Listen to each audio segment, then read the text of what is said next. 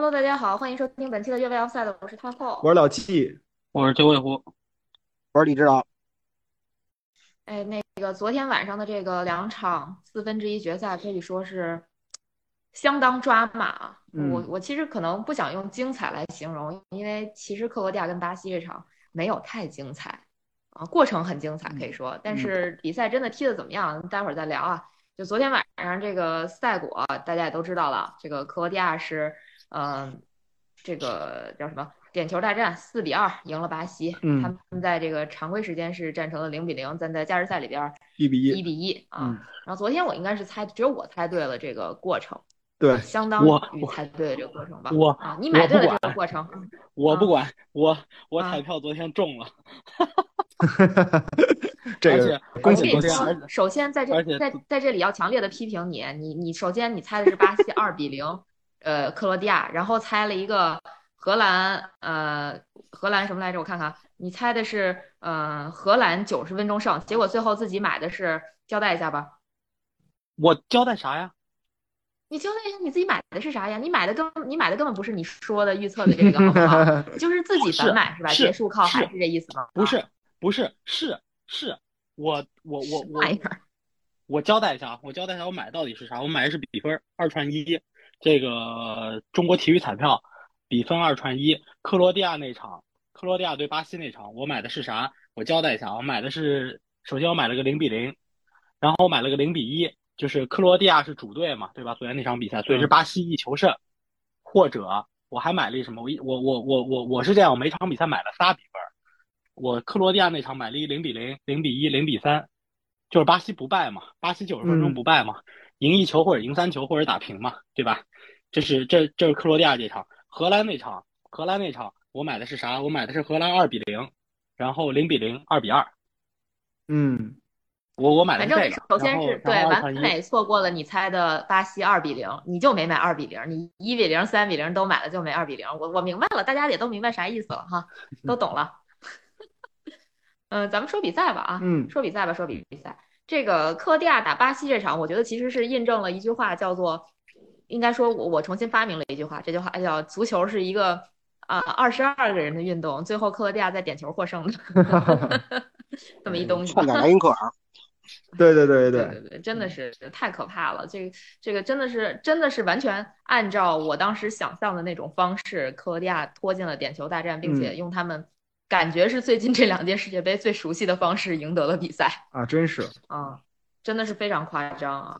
嗯，到了淘汰赛必须得那个打加打打打加时打点球是吧？然后就必须得他赢，啊，对呀，就真的很奇怪，因为克罗地亚就是有一个数据说，克罗地亚是目前第三支在一届世界杯赢得两次点球大战的球队。那剩下嗯两支谁呢？剩下两支是一九九零年的阿根廷和二零一八年的克罗地亚。亚，对对对，所以这个球队真太可怕了，就是你感觉就是他有用不完的能量，嗯，这么多人，然后包括就是这么多老人，但是还踢成这样，其实还是挺不容易的。嗯呃，那咱们就就是说回比赛吧啊，这个其实想听听各位怎么看这场比赛，这克罗地亚到底是怎么耗死巴西的？嗯嗯嗯。嗯，那要不就哎，这样我给大家开个头吧，因为我说的都比较浅啊，好的，我就是一些感受。因为昨天晚上这个比赛，现在确实熬着比较难了。那个呃，一会儿睡一会儿醒的。我我我叔叔今儿早上还给我发一微信呢，他说那个昨天晚上他也是半睡半醒，说看了一个比分啊，是那个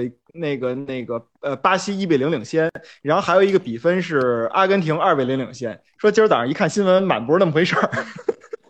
我跟他的感觉差不多啊，就是这个比赛呢，呃，我我从我的角度来说，就是他他可能打的会相对来讲比较封闭，就是克罗地亚完全完美的就是限制住了巴西的这个这个中前场的这些这些配合的配合的这个结果吧，可以说，然后最后是内马尔这和团队团队的一个小配合，然后把这个比分，呃，怎么说呢，给打破了。打破以后，我其实已经绝望了，我觉得克罗地亚不可能再扳平了。但是没想到那个呃，在最后的时刻吧，克罗地亚的这个莫德里奇给我们展现了一下在自己的后场洗脏球，然后把球摘出来给到前场，然后再就是发动一次完美的快速反击的这么一种一种一种。一种能力吧，哎，最后那个呃，是是谁来着？佩德科维奇是吧？呃，佩德科维奇进球了。呃，这这个当时我已经兴奋的不行了，我太后就在我身边，我大叫一声，我不知道太后有没有被我吓到啊？就我也很激动，因为就是首先一百零四分钟吧，内马尔一百零四还是一百零六分钟，这个加时赛的进球几几乎就是杀死了比赛，我觉得。我认为就没戏了。我觉得就是，就我当时想法就是巴西再次是吧，就换两个人上来死守吧。我我当时还跟老季说，我说巴西现在就应该是所有人都站在那个门线上，门线上，然 后就别的别干了，就就挡吧，反正你也别进了，我就就三四分钟嘛，我怎么守，或者说我倒倒垃圾球呗，我就那个嗯传传传球，嗯怎么着也赢了。就那会儿我俩都属于，哎，这球巴西肯定赢了。结果到一百一十六分钟，这个这个四个旗连线是吧？嗯，然后尤其是莫德里奇那脚处理，就是真的特别特别牛，因为那嗯。应该算是个犯规，但是裁判应该是本着进攻有力就没吹。嗯然后这个球就从莫德里奇传给布拉西奇，然后又传给后面是换上来的两个奇，那个奥尔西西奇和和科维奇，嗯，对对对对对，嗯，真的是非常干净利落，就打被就相当于巴西被打了一个反击，对对对，嗯而且是。非常非常快速有效的这么一个反击。没错，那是克罗地亚全场第一次射正球门吧？嗯嗯，他全场也就那么一次射正球门。嗯，对，那呃，李指导怎么看？啊，稍稍是呃，哎，我看看啊，我好像没摁静音哈。这个没有没有，呃，我刚才很有压力。那个老纪说他这个他先说，他说他说的比较浅，抛砖引玉。这个不好意思，我这还是砖。这个 最后这个隐喻啊，谁来玉嗯？九老师来玉。九老师九老师要放不出玉来，是他的责任，我就不管了。对，我这边还是专。昨天的比赛呢，我看了这个比赛的过程呢，我觉得就是克罗地亚的防线，包括整体上对巴西队的遏制非常好，尤其是遏制内马尔。咱们不说内马尔加时赛的进球，单说嗯不光就是全场对巴西队的这种创造力遏制的非常成功。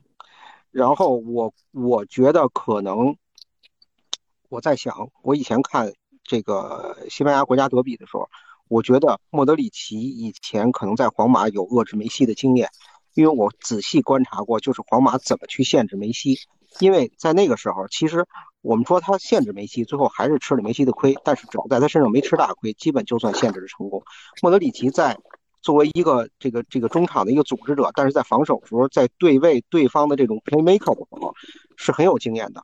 他也不会，他也不会去贸然的上抢，但是他能组织自己和周围的这些呃队友去对这个球员进行围抢或者说站位的限制，这一点是非常成功的。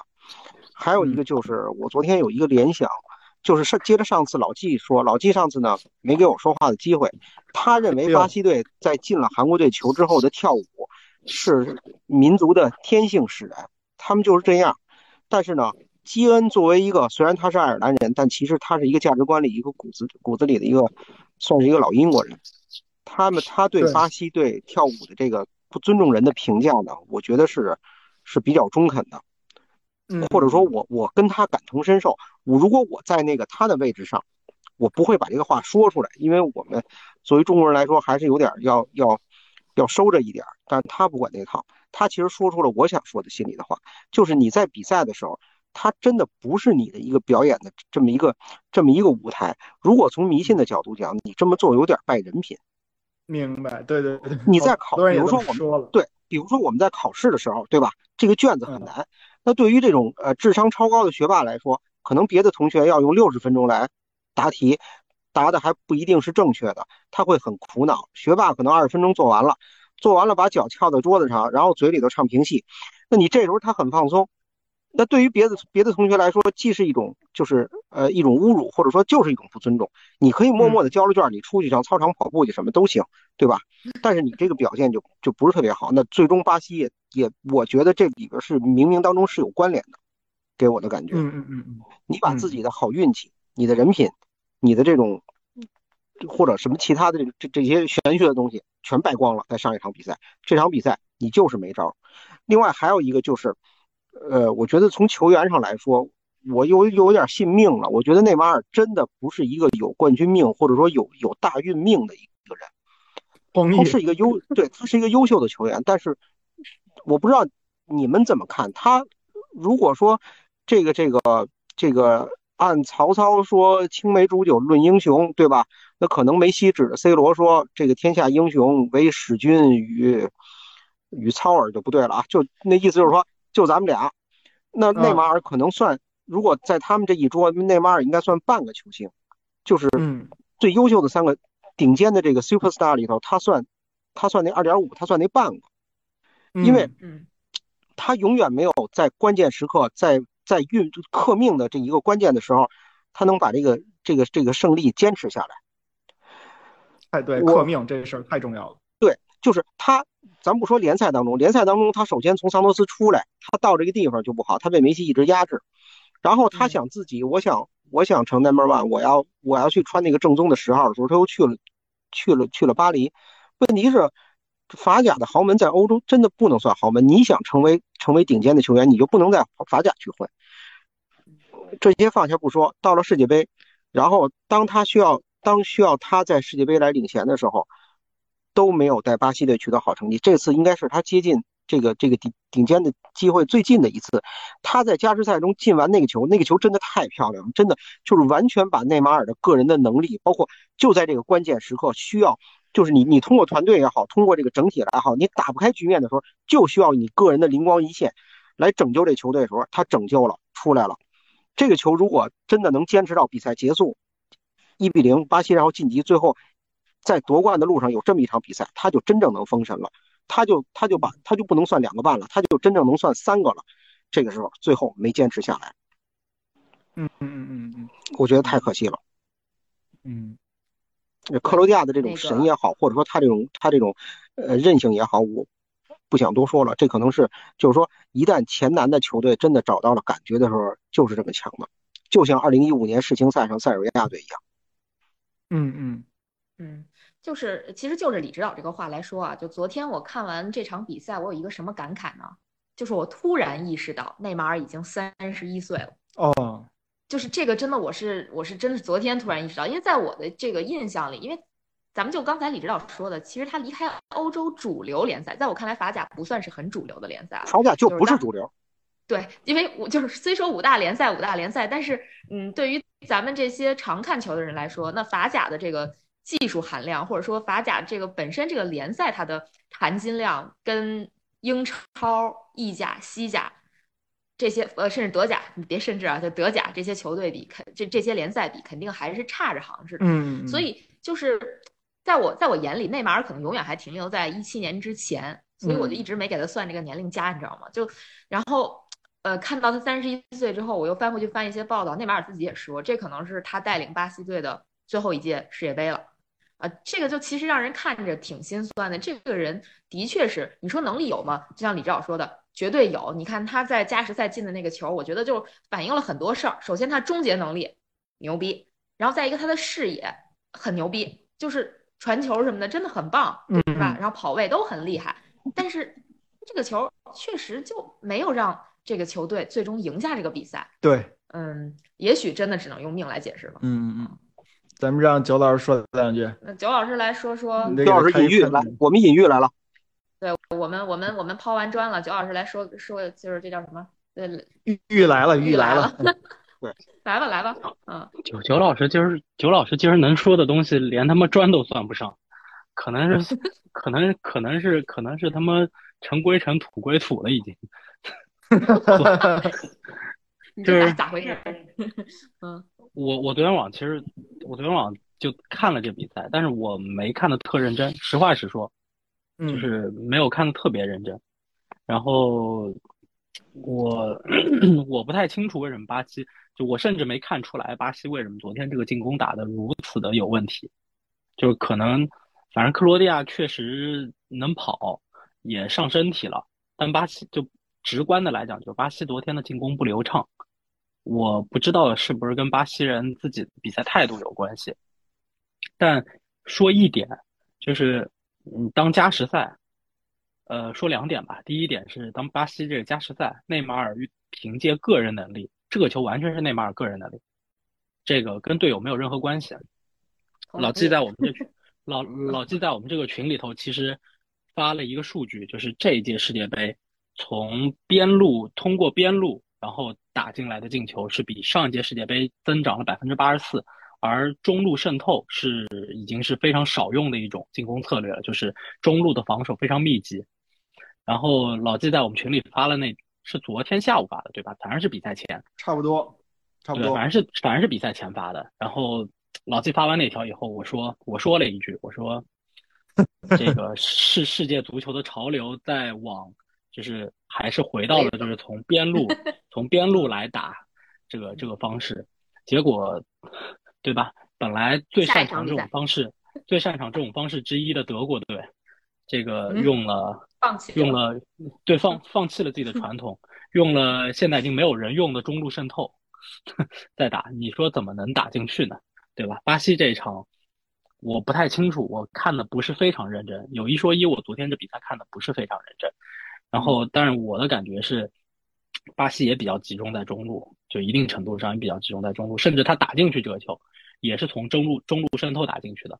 这就是为什么我说这个球完全是内马尔个人能力，你不不是说不是说他一个人带球过了四五个人五六个人，他就是个人能力。这个球他是完成进球者，他也是进攻的策划就策动者，就二过一这个事情，连续两个二过一这个事情是他主动做的。嗯嗯，所以是的，对啊，而且呃，克罗地亚的防守在这个球当中还是暴露了一定的问题，就是内马尔做完第一个二过一之后。在他做第二个二过一的时候，其实那个接应他的中间那个球员，忘了是谁了。其实当时他是一个空位，内马尔把球传给他，克罗地亚有一个人有有一个球员跑上去去盯防他，然后他顺势把球做出来。这个时候内马尔就成了一个空位，就是原来在中场呃原来在那个禁区前中路进行防守的，就防线路的这个球员，因为他害怕这个巴西队这个球员拿球球员转身然后形成射门，所以他必须要上去紧紧紧逼。但是他上去紧逼之后，他原来防守的这个位置，就是这个进禁区的这条线就没有人了，所以，嗯，当球再传进去之后，然后这个时候应该是巴西，啊，不是是克罗地亚这边的索萨吧，然后去补的，就是内马尔接球的那个位置，内马尔去接球的那个点是索萨过来补的，但是内马尔也是用个人能力扛住了索萨，然后顺势就是顺势领了一下，然后把门将也过掉了。等于打了半个空门这样子，把这事情，所以这个球其实完全是内马尔的个人实力打进去的。但是这个球打进以后，你已经是一百零六分钟了，你还有比赛还有十几分钟的时间，呃，而且巴西后来也上了弗雷德了，对吧？其实你上弗雷德，我的理解，我当时以为这个换人，我的理解就是巴西要守死守守，对对，结果弗雷德冲上去了，进攻去了。是的。对，这是让人最 不是你们在干头脑的地方。你们你们把这结果守完不好吗？我没错，我就非常无语，你知道吧？然后就被然后就被进球了，这是这是第一点要说的。我觉得巴西人自己都没闹明白，你又提高兴了是吧？你提高兴了，就又开始随便踢了是吧？我觉得这个这这个是巴西足球的问题，就是这也是他们的天性使然。嗯，我还给我还给你们巴西人啊，你们天性使然。这是这这是一个，第二个就是我我我辩解一下，我买这个足彩时候的心这个这个心路历程。这场比赛巴西是让巴西是让一球是让一球球半，让一点二五，也就是说，如果巴西只赢一个球的话，它其实是输一半。但但但是我们国彩确实没有这个玩法啊，就是我只能说，我我我我去买足球彩票的时候，我会我会。呃，境外的这个指数和国内的足球彩票指数我都看，我都会看，所以就是，嗯，就是这么一个情况，对吧？就他在境外，他是一个让让一球球半这么一个这么一个情况。然后在我买的时候，在我买之前，他曾经变到过让一点五，就让球半，让一点五。也就是说，巴西如果一比零获胜，他就是全输，他不是说输一半了，他全输。然后等到我要再买的时候。这当中大概间隔了一个小时，他又变回了让一球球半，我瞬间觉得，我我瞬间就觉得，我觉得巴西不妙，我觉得巴西不是很妙，这个情况，呃，所以所以我后来买的策略，你看是什么？就是零比零，零比一，这两个都是巴都都是巴西要输盘的，他赢不了盘，嗯，这种情况，剩下一个我补了一个什么？就零比三，我为什么没买二比零？我。明确的说，赔率太低了，我不想要。嗯，就那么简单。当时国彩二比零赔率很低，只有六点几还是七点几，而三比零是那个赔率的一点五倍。三比零应该是去到了，我看一下我那单子，我看一下，三比零应该是去到了一个还蛮高的数字。嗯，看一下啊，哎呀，三比零应该是去到了八倍多，而二比零是应该是只有六点五还是七，啊，我就嫌它太低，所以我没买，啊嗯。就，这么一回事儿。行，辩解完了吗？喂，辩解完了啊？辩解完了吗？嗯，它是掉线了吗？完了。对，就嗯就就是这么一情况。然后我嗯，所以彩票是那么买的，啊，就这场比赛我对我我我我就这么解释一下，就说白了就是二比零的那个赔率太低了，就有点低。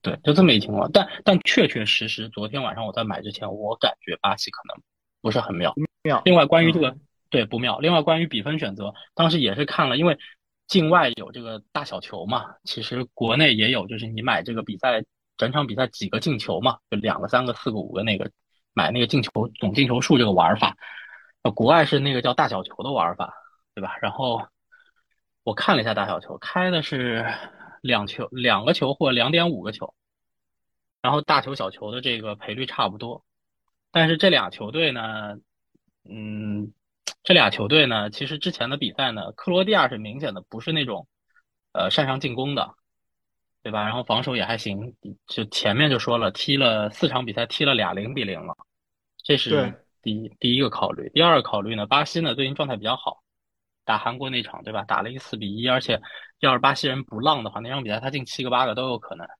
嗯而且巴西前面的比赛，除了打瑞士那场，其他的比赛，反正第一场二比零，对吧？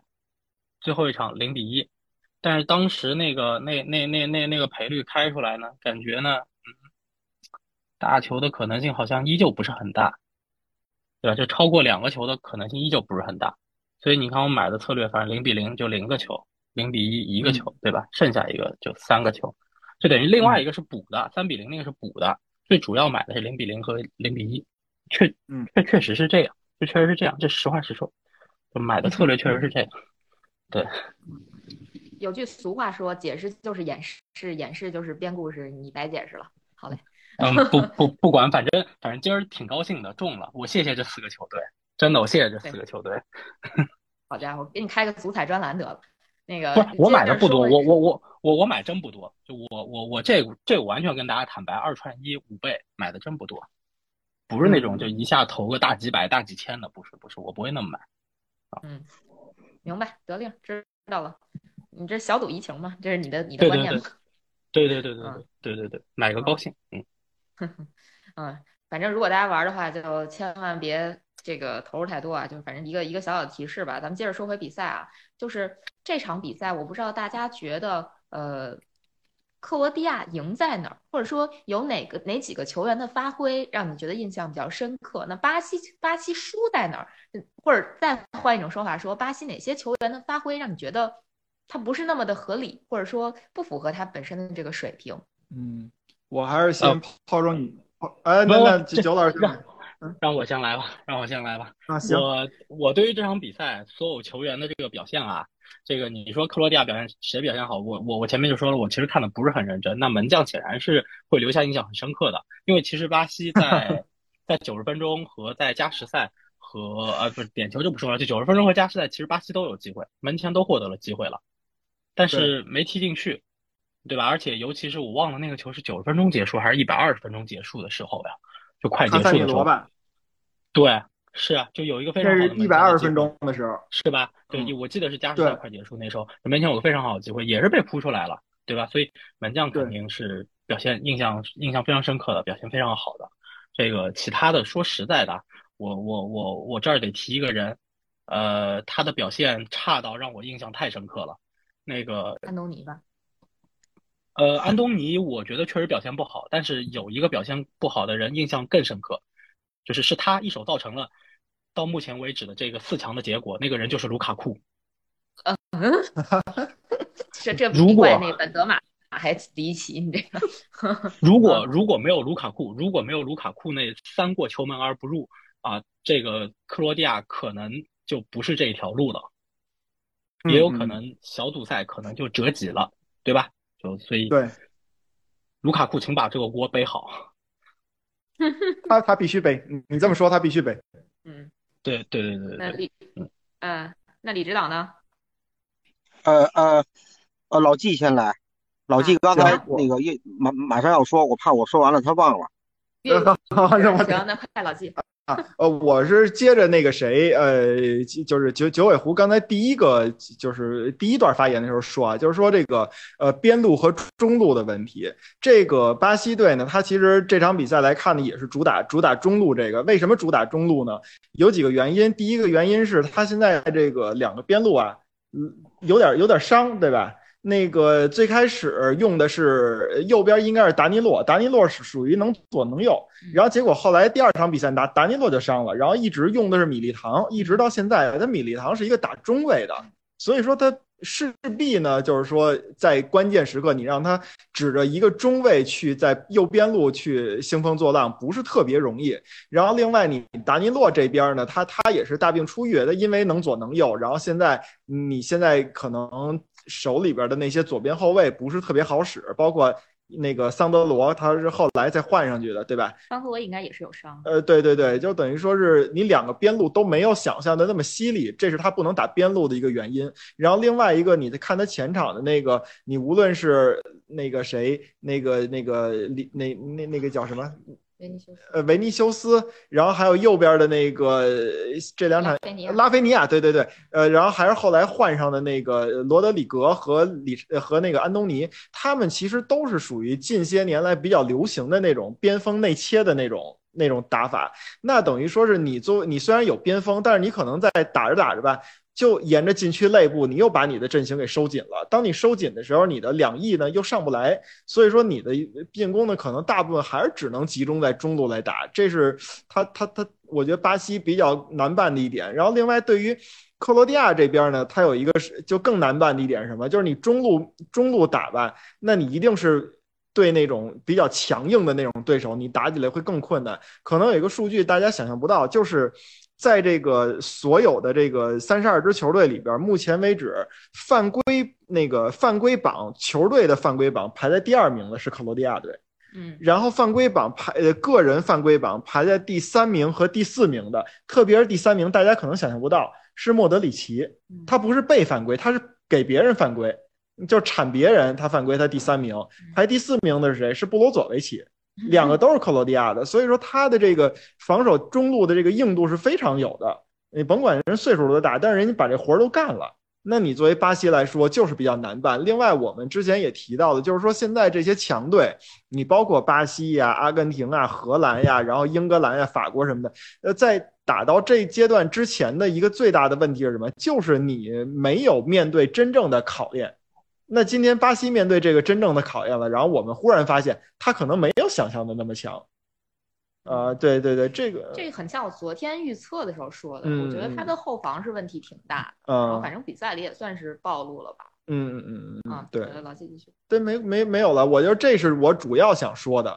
然后另外一个，我觉得就是九尾狐刚才说的那点，那那那我们必须得提克罗地亚的那个守门员，对吧？呃，利利利利瓦科维奇，利瓦科维奇，对对对，这个队员，那那你说这么多发挥，虽然说啊，他这个所谓的什么巴西有几次单刀没进啊什么的，但是他那个单刀其实算起来比较勉强，就是一个呃非常不错的机会，应该说是。而且呢，像刚才九尾狐提到最后呃一百二十分钟那个呃。呃卡塞米罗的那个射门，包括了那脚射门，巴西有很多次打在那个利瓦科维奇身上的那个，都是属于叫小角度攻门，所以说他的这个进球的效概率呢本身没有那么高，但是利瓦科维奇确实表现好。那你遇到这么一个门将，那就没辙了。就我们预测的时候，我说了一个说是巴西四比零那个那个赢克罗地亚，对吧？这这个听起来很打脸啊，但是那个就是也也也有很多那个听众给我们留言说，那那那你们为什么一直要看衰克罗地亚？其实就是克罗地亚这几场他没有给我一个看好的一个理由。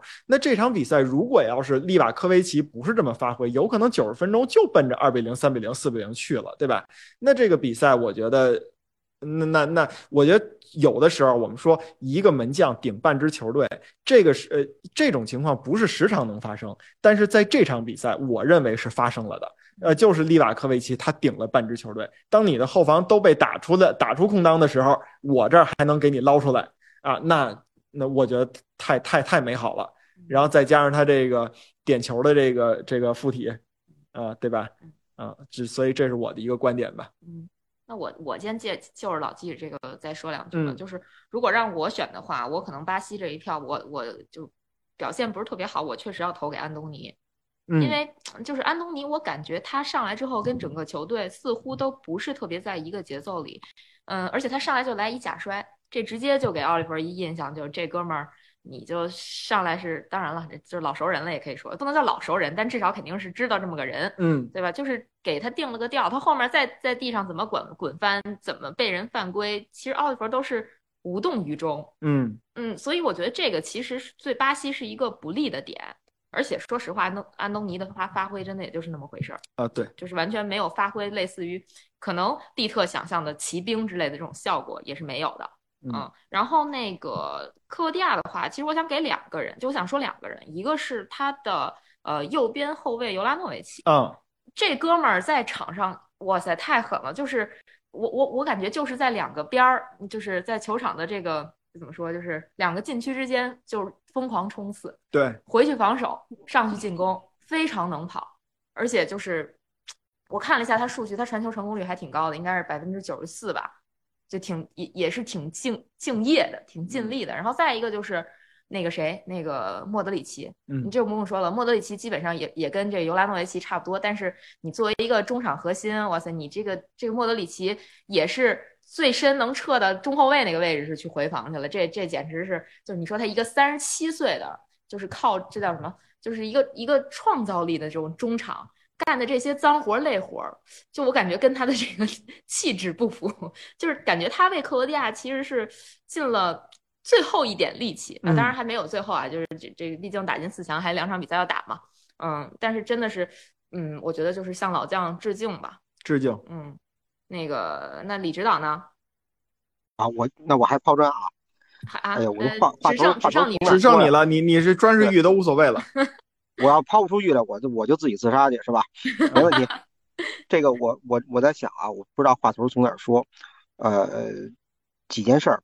第一，如果说让我评选开赛以来的最佳后防线，我们不说具体到个人，最佳防线，我选克罗地亚队。嗯，这四个人太好了，这是其一。第二，呃，格瓦迪奥尔，我觉得他今年二十岁，呃呃，德甲不是他的舞台，他以后。我觉得七八千万，差不多，这是起价啊。嗯，一不留神飙到一个亿，也说不好。嗯，好球员。第三，呃，顺着刚才说到说到什么问题来了？就是啊，莫德里奇。刚才太后说莫德里奇，我就是这个话题再说几句。呃，这届赛会，梅西三十三十五岁，嗯，然后 C 罗三十七岁，莫德里奇也三十七了。C 罗是老干部，我我。我也完全赞同，我不我我不否认。梅西呢？其实你说他现在驮着全队走吗？也不是，他是球队的很关键的一个精神的领袖的一个属性。但是他对球队的技战术方面的帮助有多大？赛后赛后单说，我不认为他发挥了极其重大的作用。但是莫德里奇完全不一样，他真的是一个这个老卖年糕，但是他又在球队里头发挥着绝对重要的。关键作用，而在就在我眼里，莫德里奇其实从出道他到热刺，然后再到皇马，他都不是一个在以在场上送出这种 key pass 这种属性的球员，就他不是那种最后一传，你看这个球穿越千山万水，然后到了前锋脚下形成单刀那种，他不是，他跟毕费还不太一样，但是莫德里奇属于一种用自己的这种盘带，然后传这种传接球，包括这种他站在合适的位置上，有他在，你整个中场就活了。他昨天开场以后，我觉得几乎上半场唯一的克罗地亚在场上的威胁点是莫德里奇，就是球到他脚底以后，整个他把这个克罗地亚的局面盘活。第一，你们不要慌，放心，有我在，巴西队没什么辙。第二，进攻上你们只要把球交到我脚底下，你们去跑你们的位，然后我来组织这个进攻，然后他就让克罗地亚这个场面变得变得舒服了，也不会球也不会。就是沉积在某一个某一个区域，说摘不出来也好，被压得抬不起头都不会，到他脚底下，情况自然就开朗了。所以我觉得莫德里奇是真正的一个能帮上忙的老将，嗯，甚至不是帮上忙，他就是核心，对，不能没有他。对，我也觉得，就是这支克罗地亚如果缺少了莫德里奇，哪怕他有这个利瓦科维奇，他根本就进不了这个加时赛或者点球大战。啊，哎，是的，是的，我，嗯，呃，李指导先说完。啊，呃，我对利瓦科维奇的好处在于什么？因为昨天开就比赛的时候，我跟好几个朋友聊天，他的他的好处是，我觉得巴西队上半场就是包括整场比赛，除了就内马尔破门之前，巴西所有那些射正的机会，其实都不算绝对的机会。嗯，他不会转化成进球，但是利瓦科维奇的优点或者说他的最值钱的地方是他不脱手，他很扎实。对对，这个球所有那些宫门一旦一旦有脱手了，形成的威胁就大了。他不脱手，这点是好。所以我现在越来越觉得，就是如果说一个题外话，我觉得就是从这个东欧的这个这个这个整个风波之后，就是东欧东欧世界发生巨变之后，足球世界里头工作做得最好的就是克罗地亚。你看我们之前的那些优秀的球队，包括有哈吉、有拉杜乔尤的那个那个罗罗马尼亚队。多优秀啊！但是后来就再再很难出现优好的球员了。但是你看这支克罗地亚队，半数球员其实都有萨格勒布迪迪纳摩的这个这个青训的历史，包括你看西班牙队的奥尔莫，像西班牙这种这种足球强国，他青训很很优秀，他不会说依托于外部青训力量。但是奥尔莫就是萨格勒布出来的，嗯。然后我觉得就是克罗地亚的足球的青训，包括足球的传统的传承。比贝尔格莱德红星和帕提赞呃要好得多。嗯嗯嗯，这个用一个数据佐证一下，李指导说东欧巨变之后，这个东欧这些国家他们成绩好，就是或者说唯一一个成绩稳定且好的，其实就是克罗地亚了，因为克罗地亚。对，他是一九九八年才开始参加世界杯的嘛。对。然后克罗地亚在从一九九八年开始参加世界杯后面这些比赛里边，他已经第三次晋级世界杯的半决赛了。嗯。那这个数据，呃，目前只有德国的四次和法国的三次，因为法国还没打这个四分之一决赛嘛，就可以和他相提相提并论。嗯。但是另外插一句啊，克罗地亚剩下没有进四强的比赛，全都小组赛没出现。冷知识，冷知识。对对对，呃，我就是刚才李指导那话说，就是莫德里奇这个事儿，呃，我觉得这个队员真的是让我很感动。嗯，还是刚才李指导找的那三个三个人。啊，对吧？C 罗、梅西和那个那个莫德里奇，呃，C 罗有些有些情况现在大家都明白，然后他的状态大家也明白。梅西这边呢，也也是这个情况啊，就是说我我们到底就老在陷入一个他到底是拉着全队走啊，还是说谁帮着他，或者说他帮着谁这种感觉的啊啊。然后而但是呢，有了梅西和 C 罗在啊，莫德里奇。绝对不会成为世界最佳，或者说是克罗地亚这个球队到目前来讲啊，你让他说是真的说谁能把他预测成今年的世界冠军啊？这个你除非真爱粉，否则的话可能很少会有人给他选成世界冠军。但是葡萄牙和阿根廷不一样，对吧？呃，很多人会会看好他们。但是我觉得这三个老将里边，这个年龄相仿。地球队地位相仿的老将里边，只有莫德里奇干的所有的活是毫无争议的、正向的，对这个球队有意义的。嗯嗯，对，你看昨天有一个细节，就是我记得是前场谁拿球，是我忘了这个拿球的球员是谁了。莫德里奇把球传给他之后，莫德里奇马上向空当跑，然后举着手要球，那个空当非常大。但是这哥们儿呢，没给莫德里奇，他给了另外一侧，他觉得那那个人跑的纵深更更多。莫德里奇这边呢，带开了一个半防守球员，但是这个区域他如果莫德里奇拿球的时候更靠近边路，但是给我的感觉就是队内没有人把莫德里奇当成一个特殊的人物，你只是团队的一员，你帮助球队创造出了空间，我可以不把球给你，我给我认为位置最更好的更好的人更好的人，对对然后后来昨天我们在比喻，后来聊天聊起什么呀？就这三个老将像什么？比如大家都在干活，那那些老将呢，就像穿着西服去干活，然后这个胸前别着一朵小红花，然后拿着一个崭新锃亮的铁锹，上面上面比如说系着红绸子布，然后在这个电电机这地方挖了两锹，然后微笑着一起合影。莫德里奇那边拿着十字镐跟那儿开荒去了，直接刨地，就这种感觉。对这个比喻相当的贴合。对对对对，确实是你看整场比赛下来，这个莫德里奇可是一百二十分钟，整整踢了一百二十分钟，而且据说就是在上一场比赛对日本的这个比赛。呃，比赛里他不是在那个加时赛的时候被换下来了吗？嗯他当时其实是有一点点生气的，啊，就是跟主教练的意思就是我还能跑，你为什么还嗯把我换下来啊？你看这次一直到点球大战，他甚至甚至自己去主罚了第三个点球，而且嗯非常坚决。这这个真的是这个老将，我觉得值得所有人尊重，对，嗯是这个感觉。哎呀，那这这个这个克罗地亚就连续两届世界杯进入了四四强，嗯，啊。那这届世界杯其实大家普遍对克罗地亚的一个评价就是踢的就不好看，嗯，没没真的不好看，因为进球少嘛。其实就是用咱们所谓的伪球迷的这个角度去评一下，就是你进球少的比赛，我就看你在那儿传来传去，你赢了又怎样，也嗯不好看嘛，对吧？可能是大家一个评判的标准吧哦。那嗯，那你们觉得就是这样子的克罗地亚有没有可能继续前进，或者说就是这种是不是就是一个所谓的典型的克罗地亚？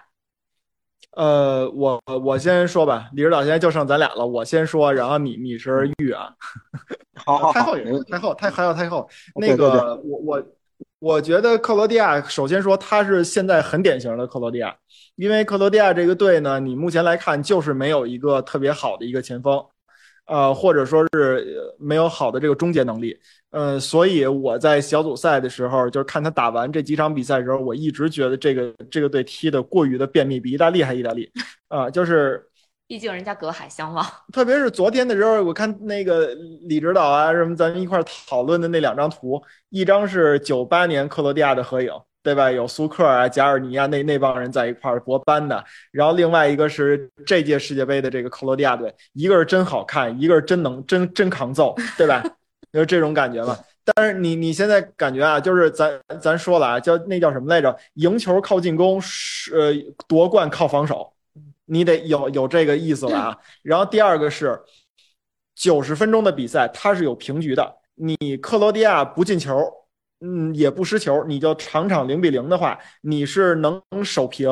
但是呢，如果对手就是别的比赛要是老能分出胜负，你克罗地亚很危险，不一定能出线。这就是我为什么之前很不看好克罗地亚的原因。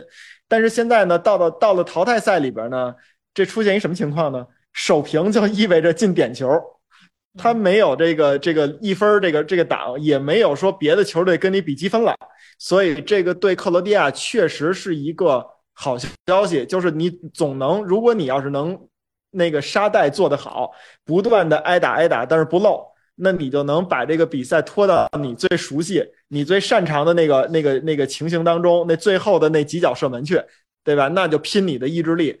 呃，我我我觉得这个是是克罗地亚的机会呢还是大的，但是啊，我仍然认为现在这支克罗地亚，无论他前前进到哪一步，他走到哪一步都不意外，他在哪一步倒下也都不意外，就是因为另外一个问题还是就你克罗地亚的这个进终结能力还是弱。如果你的终结能力弱的话，你总是一百二十分钟，你你上届比。比法国多踢了一场比赛，一直到决赛的时候，你这届如果还多踢一场比赛到决赛，呃，你你你面对谁？你觉得你你你你能行？你还能把那个球队也拖到加时赛和点球吗？我不太相信一个队能一直靠加时赛和点球能夺冠，呃，这是我比较担心的。另外一个呢，就是目前你巴西也淘汰了，荷兰也淘汰了，呃，好像国际足联给出来了一个那个，呃，不是国际足联，就反正就是给出来了一个那个目前还活着的球队的赔率榜，克罗地亚只比摩洛哥要更被看好，也就是说，好像一共一共几个队，它反而排倒数第二，现在一共一共六个队六个，队六个队排倒数第二。对吧？所以说这也说明大家对这个队，他其实这个这个进攻还是有疑有疑问的。那你这个问题解决不好的话，他终究是个是个大问题。呃，我觉得最典型的是什么呀？就是这场比赛打巴西的时候，我也忘了九十分钟还是加时赛，应该是九十分钟之内，那个佩德科维奇在巴西的禁区顶的禁禁区角那拿球，然后居然靠自己的灵巧给抹进去了，把那个球晃了一个人。但是他横传的时候，那个球传的不到位，自己传的不是那么那么舒服啊。然后上前那个射门的那个，高了，呃，对，给射高了。我觉得这是典型的克罗地亚的一个进攻的这么一个一个体现，就是你能本来一场比赛你创造机会就不多，创造出了机会以后，你你你把握不住这件事儿。其实第一呢，你比分你改变不了；第二点呢是，如果这样的机会浪费的多的话，有点伤士气。这是我对克罗地亚的一个评价。呃呃，其实老季从算是从一个克罗地亚本身战术的方向来简单聊聊。嗯其实我我那我就不说这个方面了。我其实同意克林斯曼对那个这个克罗地亚的一个评价，他说克罗地亚是有韧性的。嗯就当大家都以为一切都结束了之后，他们还没有放弃。嗯，就就我觉得这种他说这种心态特别棒。我觉得就是克罗地亚给我的目前的感觉就是，你在这支球队上身上，你没你看不到不可能。嗯，对，就是一切皆有可能，他们就真的是用他们那个不知疲倦的奔跑，能把这个比赛跑出一条活路来。就是这是我对克罗地亚的感觉。嗯但是就像老季说的，他真的能就靠死里拖，就对对对这种对拖到决赛拿到大力神杯嘛，我也比较存疑。嗯嗯，而且其实就巴西的这个攻击线，真的现在看来就真的是对弱队的时候，相对实力比较弱队的时候，他们可能能发挥出来自己的九成甚至十成的功力，但但是一旦你面对有硬度的防守的时候，有体系的防守的时候，他这个还是有点乏术。嗯那那这样看的话，我觉得可能对于克罗地亚来讲，他还是没有遇到更好的进攻、更有体系的配合。那这就是下一下一场打阿根廷，嗯呃，当然这这话都是马后炮啊，就是又又是一个新的考验吧。能不能过阿根廷这关，我我依然还是不那么看好。嗯那李指导呢？呃，我也不知道，因为我看这场比赛，我突然想到过去，嗯，怎么说呢？我觉得什么什么方式赢球都是正确的，我有什么方式就用什么方式赢球。我觉得克罗地亚这次比赛几乎已经书写了一个书写了一个历史，就是我觉得这次比赛他赢下的含金量比上届的比赛还要大。如果说让人记住的话，就书写这个史书的话，可能大家提起这一届的克罗地亚更有审美的这个感觉，就是他们这种坚强的意志，包括克下巴西，这个这个真给他们就是克罗地亚所有足球人留下了一个很好的历史。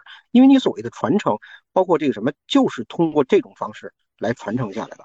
前辈做了做了什么样的工作，做的怎么样，他们在不利的情况下，能能能能达到什么样的一个一个成绩。我反正我对这次克罗地亚队充满了尊敬。我当然对这个国家也好，包括从历史上来说，我对他们有很多成见。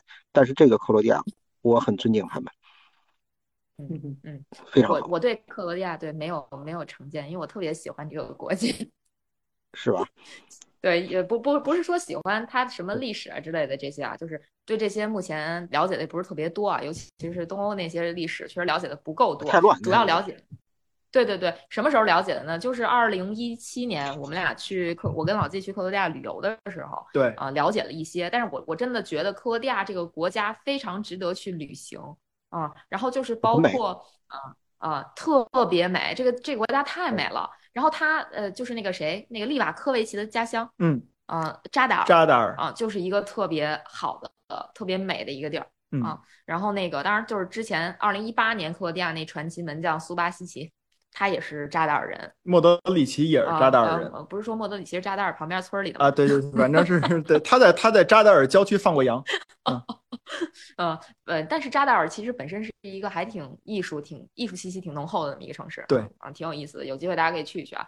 然后说回那个克罗地亚，嗯，这个克克罗地亚确实像李指导刚才说的，像一八年。呃，克罗地亚两个点球大战其实赢的是那个丹麦跟俄罗斯。嗯，你现在看这两支球队，一个连这届世界杯都没进，一个是小组赛都没出现，嗯，对吧？所以这届世界杯小组都没出现，所以你这么对比，虽然说有时间这个差距吧，但是你这么对比，这两支球队肯定不是传统意义上的强队，嗯，就是列强吧那种。所以可能相比这届世界杯，那届就。有点不值一提了，但这届世界杯，你看克罗地亚战胜的这这两支球队，日本队虽然说可能在大家的固有概念里边，它不是一个强队，但是它能在小组赛里面连克西班牙跟德国，嗯，呃，连克德国跟西班牙，嗯，它肯定是有两把刷子的，对对吧？然后包括就是比赛的进程，咱们也看到了，你不是那么容易的，对吧？然后你再往后，你这就直接五星巴西，五星巴西你都干掉了，这可是目前世界排名第一的。巴西队啊，对，拥有内马尔的巴西队啊，拥有带了九个前锋的巴西队啊，没错，对吧？所以其实含金量还是很高的啊。那如果如果克罗地亚下一场要是一个一个队啊，能把阿根廷也掀翻了，嗯，南美两强全被克罗地亚掀翻了，在我心里，克罗地亚就是世界冠军。对，这这个日本那会儿没错，是对对对对对对对，确实是啊。这个呃，其实这个比赛。嗯，相比于下面一场比赛，我觉得还是很有爱的啊。就我不知道你们看没看到过几个镜头。第一个是那个在点球大战的时候，嗯，那卡塞米罗是第二个罚点球，对，因为那个克罗地亚是先罚嘛，嗯，所以卡塞米罗第二个罚，莫德里奇第三个罚，卡塞米罗是笑嘻嘻的把他那个足球递给莫德里莫德里奇，因为老队友嘛，对，因为老队友就是。你你你看不到那种，我只是老队友、老搭档，应该俩人干的是一个行一个行当，干的一个行当。对，但是这这个你就两种解读啊，你要说有爱也行，这个因损坏也行啊，这个。对对对对对，所以我这个笑嘻嘻可能有很多种解读啊。对对对对，因 损坏如果一用用笑嘻嘻的方式实现，其实也是一种，也是一个一个交流吧，我觉得。对对对对，你我记得一个有一个笑嘻嘻，我印象特别深。就是布冯拿着拿着门球准备开，埃托奥准备从后边偷他，然后他绕了一圈，发现没机会往前走，布冯回头看见他，马上知道他想干什么了。对，俩人就相视一笑，我觉得那太有意思了那段。没错没错，对对，特别有意思。然后再一个就是那个比赛结束之后，莫德里奇去安慰罗德里戈啊，嗯，就是他跟罗德里戈说的也是说。他说：“我也在重大的比赛里边罚失过第一个点球。”嗯，就是这是他安慰罗德里格的话，因为其实罗德里格也很年轻，也只有二十一岁。嗯，呃，然后那个其实这个这个叫什么？呃，莫德里奇是应该是在零八年欧洲杯的时候，啊，在淘汰赛的时候罚丢过第一个点球。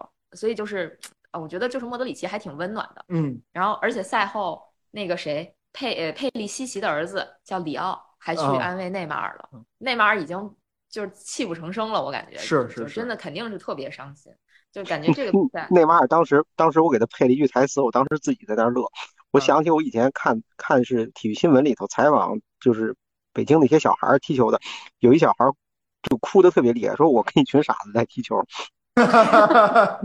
就那个，我不知道那个那个场面你们见过没有？是一个视频里边的。见过见过。然后我估计内马尔心里还琢磨：老子我拼死拼活的一百一百零五分钟进了这么漂亮的球，你们倒给我扛下来啊！真是。嗯，其实其实我忽然想补充一个挺逗的事儿，或者我觉得还挺逗的事儿。其实你说大家都在诟病这场比赛巴西的右路拉菲尼亚表现不好啊，然后。其实你说巴西还有牌可以用吗？有，谁呀？马丁内利。马丁内利啊，对对对。虽然马丁内利在我们那儿主要打是左边，但是右边他也可以打。但是这个蒂特其实也没有选择信任马丁内利。其实马丁内内利替补上的那几场，嗯，我个人觉得还是有一点点创造力的，就能给巴西前场带来一些火力的吧。嗯嗯啊。就就就插一句这个啊，就是主要是我这不能忘记我是阿森纳球迷。对对对对，因为那个赛后那个阿斯 blog 发了一个 Twitter，他说就说的是欢迎马丁内利回家啊，然后只有他的天赋只有在阿森纳才会被得到，就才会得到尊重。嗯啊，反正就就就加一句吧，就就为了很多球员都要回伦敦。啊，对对对，是。就是我我我觉得最不值的就是热苏斯，就是替补上来还上了，然后才上三个月，我就嗯也没打多少场比赛，非常不爽嗯嗯，anyway，就是呃这场比赛真的是还挺替内马尔可惜啊，因为内马尔这场比赛进了这个球，已经追平了这个贝利在巴西国家队的进球记录，是嗯七十七个球嘛。然后如果说这真的是呃内马尔的最后一届世界杯了，不知道这个记录还会不会再被改写嗯啊？虽然不是说世界杯进七十七个球啊，但是确实是这么回事儿。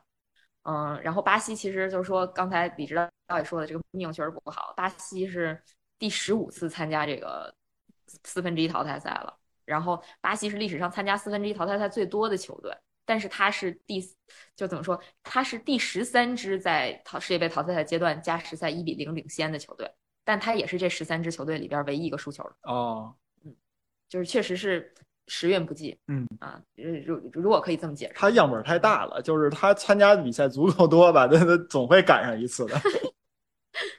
好吧，嗯，那行吧，那咱们就从呃这场比赛说到下一场比赛吧。嘿，热闹了，嗯，这这场比赛真的是太热闹了，就是嗯因为为什么刚才说的那几个有爱的镜头，就是因为这场比赛从头到尾其实都挺火爆的，嗯真的是很火爆。嗯，不管是场上的各种细节，还是说场下的各种花边儿，都能告诉大家这场比赛或者更更有戏剧性。嗯，比上一场比赛还有戏剧性。其实你嗯想加时赛一比一已经很有戏剧性了啊，你这个这场比赛就更更夸张了啊嗯！荷兰打阿根廷这场常规时间打成了二比二，嗯，然后点球大战荷兰输了，对，啊这个挺逗的，因为荷兰上一次范加尔带队就是二零一四年的世界杯，在半决赛点球输给了阿根廷。阿根廷，嗯啊，又来一遍，对，嗯，其实你这么看，范加尔在带荷兰队世界杯的战绩已经非常非常不错了，嗯，应该是只输了一场，就常规时间，就这很夸张了。哎呀，这个那咱们就说说这场比赛吧。就就是我给这场比赛总结的几个点就是裁判，嗯。然后手球，哎，其实其实不用说后面那些了，主要就是裁判。就这场比赛裁判的争议，其实我觉得还蛮大的嗯，啊，我不知道你们怎么看啊？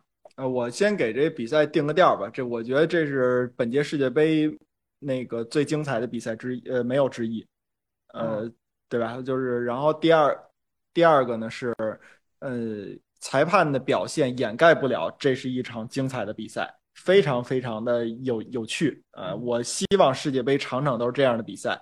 同时反过来说，这场比赛的精彩也掩盖不了裁判的相对来讲的无，无能。嗯啊，就是你出了十多张黄牌，得是小二十张了，十七张。十八张黄牌，一张红牌。对对对，呃，这这个数怎么谁跟谁都不一样？我查有十六张的，有十七张的，那儿还有十八张的。因为他应该是还给那个，邓邓弗里斯那红牌。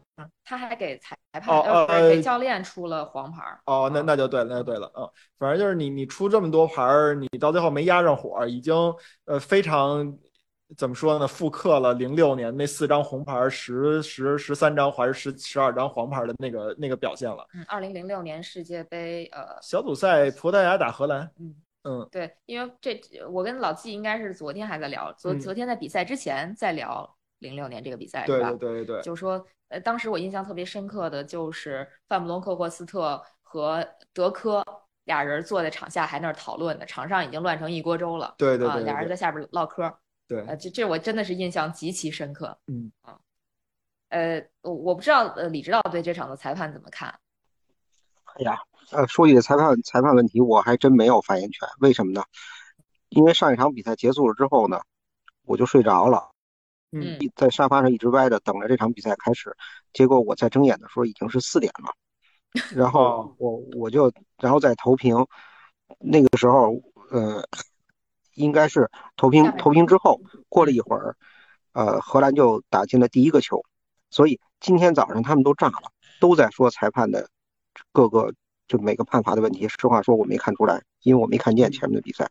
我在后来在补补超长集锦的时候，也没有对裁判的特写。不过不着急，我特别擅长吐吐槽裁判。我回去啊补补课，咱们下期节目刚一开始或者什么时候，我再把它重新对重新骂一遍，我看看嗯究竟是不是是不是该挨骂。啊，对对对对，你别你别带着预设预场，我们是觉得挨骂那个你你你就正常看，对但是我看到我嗯看到的这个这个这个方面的评论特别多，但是我也不能说人家二手观点，因为我确实没看见。二对手观点 我我是对一个球不满意，就是那个帕雷德斯吧，嗯，呃，上来以后那个先铲翻，先是飞铲，飞铲阿呃阿科，然后他其实呢，这个铲球呢，你你碰不碰着球，你先不说啊，你那个腿已经是双脚离地双脚离地了，这应该是比较最近几年就是不是提倡的这种动作至少一张黄牌。啊。然后另外呢，你起来以后，你不知道为什么啊，你把那个球直接就就大脚就闷的荷兰队的替补席上了，造成冲突了嗯。这个球裁判只给了一张黄牌，我觉得说什么也说说不过去对这种造成了比赛严重混乱的后果的这种，我觉得应该是一张红牌。嗯，呃，另外呢，后来那个那个范戴克，他在这个发生冲突以后，第一时间报复，用胸口把那个帕雷德斯给拱倒了。呃，这点我不是特别同意啊，呃就是我反复看了那个镜头，其实不是范戴克去把帕雷德斯拱倒了，就是当时范戴克也属处于一个非常非常呃就愤怒的那么一个时刻，我知道就范戴克是冲了过去，然后啊这个时候正好帕雷德斯也过来，他俩就一个冲撞，直接因为范戴克毕竟是一中后卫，他他这个体格大体格大，直接就是这帕雷德斯就呃咔嚓就就倒了，呃，嗯是这样，我个人的理解是什么呢？就是说，你范戴克往前冲时候，你胸口是有往前顶的那么一下的动作的。嗯呃，不管你对吧？不管你的劲儿大与小，你有这个动作了，那你就首先这个动作的时候，呃，我我不知道现在国际足联怎么吹啊，反正英超一般这种情况是会从严判。然后呢，你再想一下，有过类似动作的那个贝克汉姆的腿刮西蒙尼那一下，你说劲儿大吗？红牌儿，对吧？但是那是报复性嘛，对对啊，这这个也是嘛。然后那个那个齐达内头顶马特拉齐那一下，你说那一下顶的重吗？不知道，谁现在谁也不知道。但马特拉齐倒的非常夸张，红牌儿。还是看表演的。呃，那然后九八年世界杯，奥特加站起来顶范德萨下巴那一下，你说他够着范德萨下巴吗？不知道，但是红牌儿。所以说，我认为范戴克和帕莱德斯这两个动作都应该是红牌的。但是呢，结果呢，那个那个主裁判呢做了一个降格的处理，呃，直接是对吧？那个帕雷德斯好像给了张黄牌吧，然后范戴克是没给牌，训诫了两句。我觉得这个呢，造成了后来的这个这个冲突的不断的升级，因为到后来出现了好几次跟那个呃教练席发生冲突的，对吧？就是大规模的这种替补队员也上来上来说话的这种情况，这个呢，应该就是主裁判在当时第一次发现的时候没有及时的控制住局面，我是这么认为的。嗯，我说几个吧啊，嗯第一个是上半场的时候，我就我对这个裁判的评价是什么？我觉得这个裁判就真的有点太抢戏，太发牌儿了。当然，他在据说他在西甲也是因此而闻名，就是谁不听他的，谁敢忤逆他，就是找他理论就给牌儿。这场比赛其实是证实了这样的，就有好好几个球员都是跟他去争论这个判罚的合理性，或者说就提出一些异议，他都出示了黄牌儿。嗯就其实挺搞笑的，我觉得这裁判就是他，他把自己当成了这场比赛独一无二的主角，是这样的。然后我比较不满的几点，第一点就可能这个会被喷伪球迷啊，但也无所谓了。就是你作为一个裁判，我觉得就像李指导说，你在场上应该保持一定的威严，嗯，但是因为他是一个西班牙人。然后阿根廷应该也说西班牙语吧？对，他在跟他在场上跟西班牙不少的球员谈笑风生，嗯就我我可能说的有点夸张啊，但至少我看见他至少跟一到两个球员是边说边笑的。嗯就这个我是不太能理解的。我觉得你应该就是做好你执法的工作嗯就完了，这样你很容易让人家觉得你可能在偏袒谁。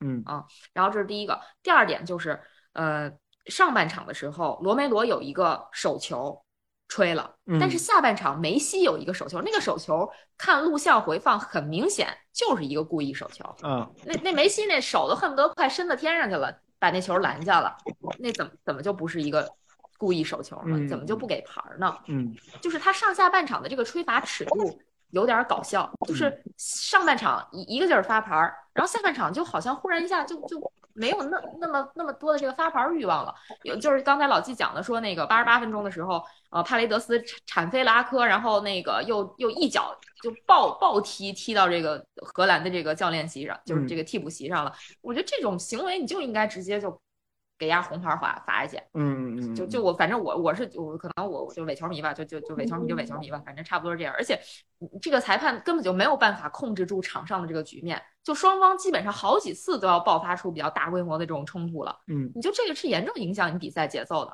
嗯啊。然后就是还有一点，就是这个是我看到微博上有一些网友在说的，就是说为什么就是呃。呃，说说这个裁判什么有点找平，为什么呢？就是那个下半场就呃上，因为上半场判了一个啊，不是因为七十多分钟给梅西判了一个点球之后，后边就我不不不判梅西的这个怎么说呢？就是犯给梅西呃，就针对梅西的犯规就不判了什么什么的。然后有一个镜头是什么？说是那个这个我都回看了，回看是当时那个韦格霍斯特进了第一个球之后，嗯就是中圈重新开球嘛。然后开球就是这个时候，就是韦格霍斯特就冲向了梅西，因为那那时候梅西拿球，他就冲到梅西那儿，应该是就是呃。我我这么解读可能也有点主观啊，就是他那个动作就是相当于推了梅西一把，啊梅西就倒地不起了，然后就很多人说啊，你为什么不判这个球，或者怎么样？就是你，但是裁判应该是口头警告了。但是我看到就很多球迷的描述是说，把梅西什么呃鼻血都打出来了，什什么什么那个呃在地上就倒地不起多长时间。但是就是我觉得，嗯，我看了一下，包括上半场邓弗里斯的那个点球，就怎么说呢，是个点球，你肯定是个点球，嗯，但是你那个表演的程度有多大呢？嗯嗯嗯呃，我就不做判断，我就不说了吧。嗯，反正我我是对这个裁判不太满意的，包括就是你翻过来说，下半场廷贝尔其实就是就是这个荷兰的中后卫，这个这个廷贝尔有好几次犯规，就是这按说都有到给牌儿这种程度，但是他都是口头警告，因为因为廷贝尔身上已经背了一张黄牌了啊啊，就是这个裁判这个尺度你就很就看着很迷有点是吧就真的很迷呃，但是你确实能明显的感觉到他就是在找找到某种平衡。啊，就我不能偏袒你太多，呃，我要是偏袒你了，我之后就不吹你了，就有点这感觉。嗯所以我对这个裁判反正就，嗯，噼里啪啦就差不多这些了。其实，其实你觉得这个，因为他是呃那个西班牙语跟阿根廷是语言相通的，所以谈笑风生。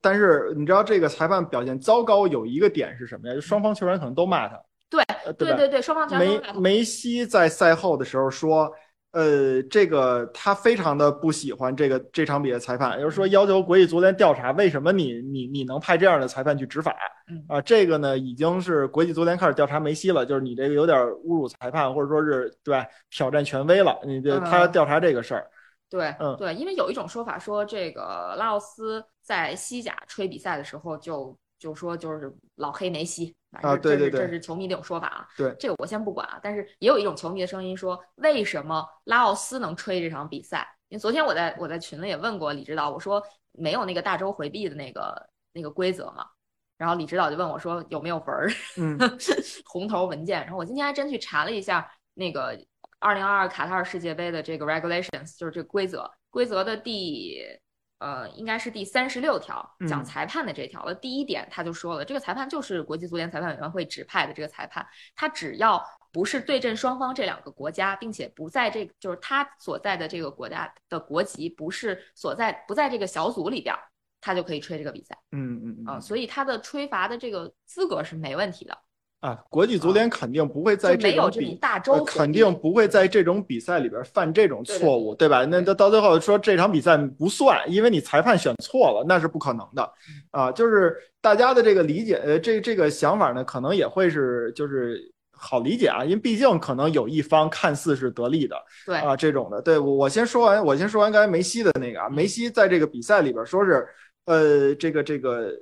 怎么说？说不要去跟这个裁判去交流，只要你跟他说话，他就给你黄牌。这是梅西对这个裁判拉拉奥斯的这么一个一个一个评价差不多。啊。对对对，而且另外呢，拉奥斯确实好像跟梅西可能也有点有点过节似的。他是在一三一四年的这个西甲最后一轮，当时是巴萨和马竞的正面交锋，只要巴萨赢球呢，就能反超马竞夺冠嗯。梅西进了一个球，然后结果拉奥斯和边裁呢就判定是越位了。最后比分是一比一，马竞夺冠了，巴萨没夺冠。但是呢，在赛后看了一下回放，拉奥斯向巴萨众将道歉，这是个误判，误判，对，但是呢没法改变了，所以说这是这是他自己跟梅西的一个过节嗯。另外一个呢，就是大家也说，就是说那个他为什么爱出牌儿什么的，为什么他有一个称号叫小小公主？举，对，小公举嗯，因为说是他有一次跟梅西在比赛当中说的是，不要质疑我，质疑我我会生气，请不要来抗议。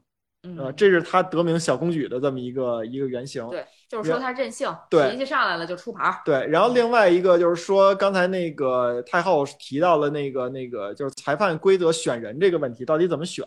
其实因为还有人在说，你克罗地亚打巴西是一个美洲球队打欧洲球队，结果你的这个主裁判用了欧洲球队的欧洲的英格兰人，这个会不会造成一些偏袒什么的啊？刚才首先太后这边也查文了，国际足联没有规，定国。际足联文儿没有大洲回避。啊，对对对对，他他不禁止就可以这么做，对吧？另外，可以大家想一下，如果要是有这个门的回避的话，这个事儿可能国际足联选不出裁判来，为什么呢？你比如说，呃，我我我为了欧洲、美洲，呃，对吧？你两个队，那我同组回避，我选一个，比如说那个那个，呃，对，我不是就反正我选一个亚洲球队的啊，我选一亚洲球队，万一这个球队是，比如说假咱们说一极端例子啊，我选伊朗伊朗的裁判。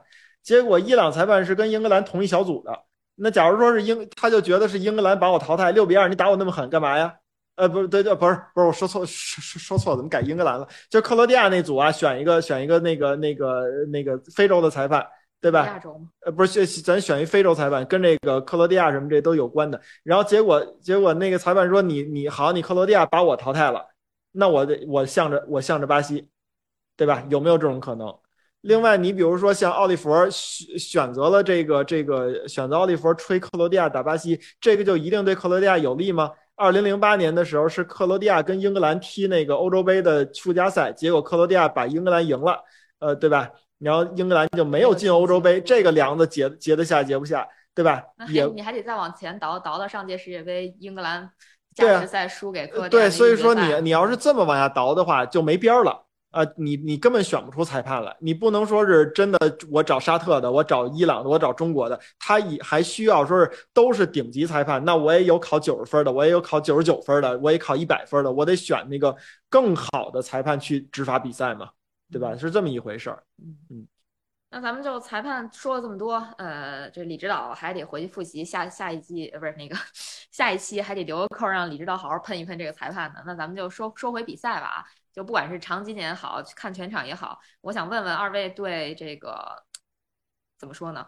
就是对荷兰能够在零比二落后的情况下扳回两城，是一个什么样的怎么说呢？什么样的这种变化吧？嗯，我觉得就是范加尔他及时的放放弃了自己的这个就是地面快速传导的这种反击，呃，他上了一个韦格霍斯特，然后打这种长传。因为我们看这个，你从画面里边能看啊，这届世界杯，呃，阿根廷队的很多队员的体型都是短粗，对吧？这种短粗的队员呢，那他你上一个一米九的这种韦格霍斯特这种的传球，那那那传高球肯定是有优势的。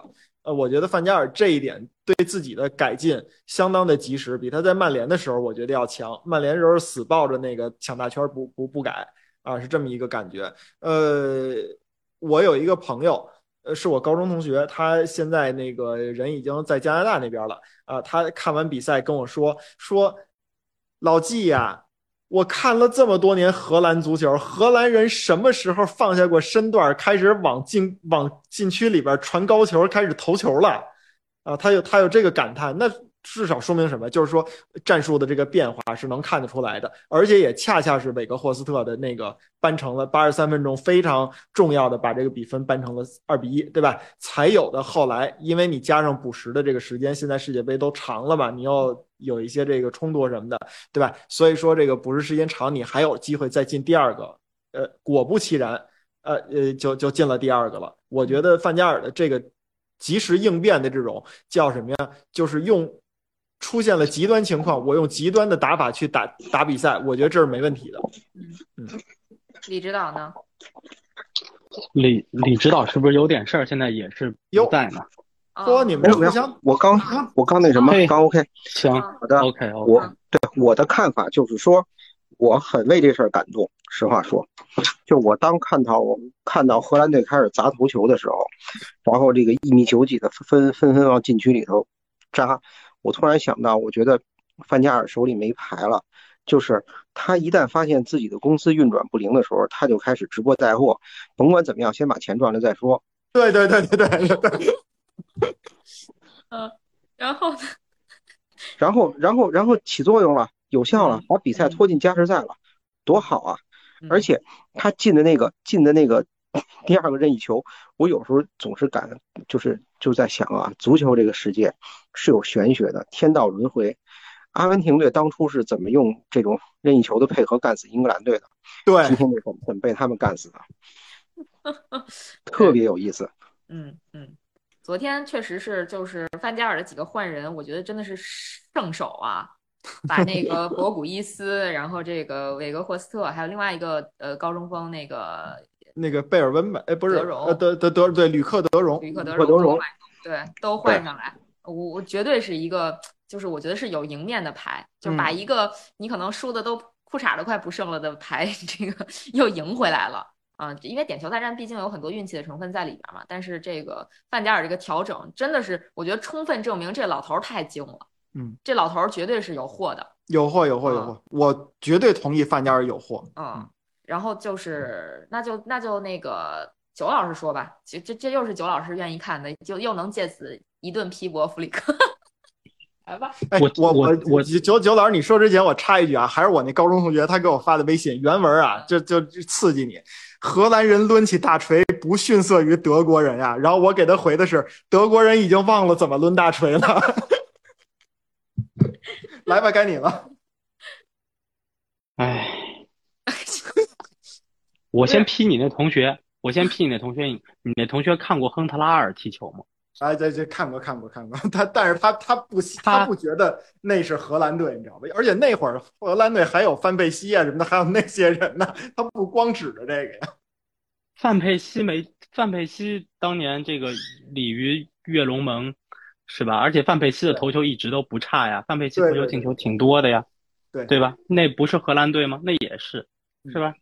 这是第一，第二，中锋真有用啊，对，中锋确实有用啊。对，中锋真的有用啊！可德国队行，好嘞，不是德都快德德国不是德德国队就是不用啊！好想给你编成 rap。等等等，你你们别打断我，我能说话时间非常有限。我家有个娃，那娃才两岁多，说话是不受我控制的，好吧？来来来，那个来来，你快说。那个，哎，我要说什么来着？我操，完全被打断了。就是也有人可能会说啊，这个费尔克鲁格、弗里克也用了。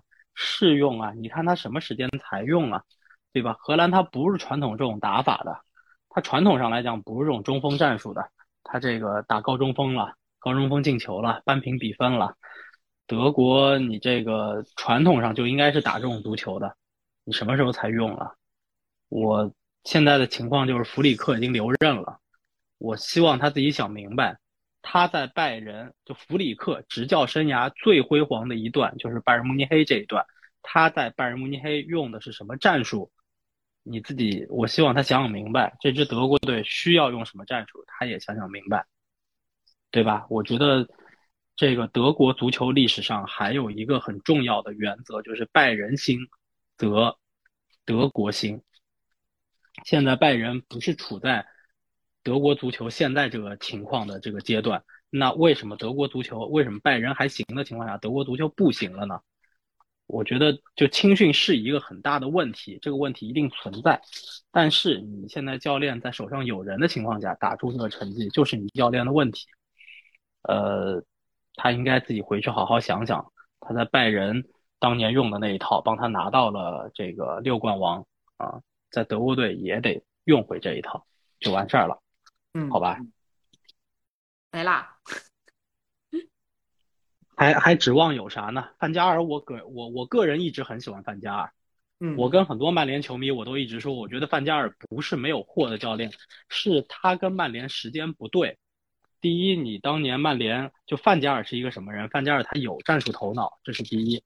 第二，范加尔是一个喜欢用、喜欢培养新人的这么一个教练。你当年曼联这些都不具备。我说实在的，就是不具备。而且范加尔是什么？范加尔是建制派的教练。建制派教练什么？你需要给他一些时间，他去打造这么一个体系，他能帮你把基础打好。但是你曼联干的事情就是，你先来了范加尔，一个建制派教练，其实他提拔了这个拉什福德，提拔了这个福苏门萨，还提拔了谁呀？他提拔了好几个人。我不是说这几个人一定都能成才，他当年还引进马夏尔，马夏尔在他手手下其实打的也还可以。我不是说他引进的人或者说他提拔的人一定一定都有用，因为他在拜仁也干过这样的事情，对吧？他在拜仁当年也是两百万引进了个谁呀？是一个边后卫，我名字都已经不记得了。那大哥当年也是被骂出翔的。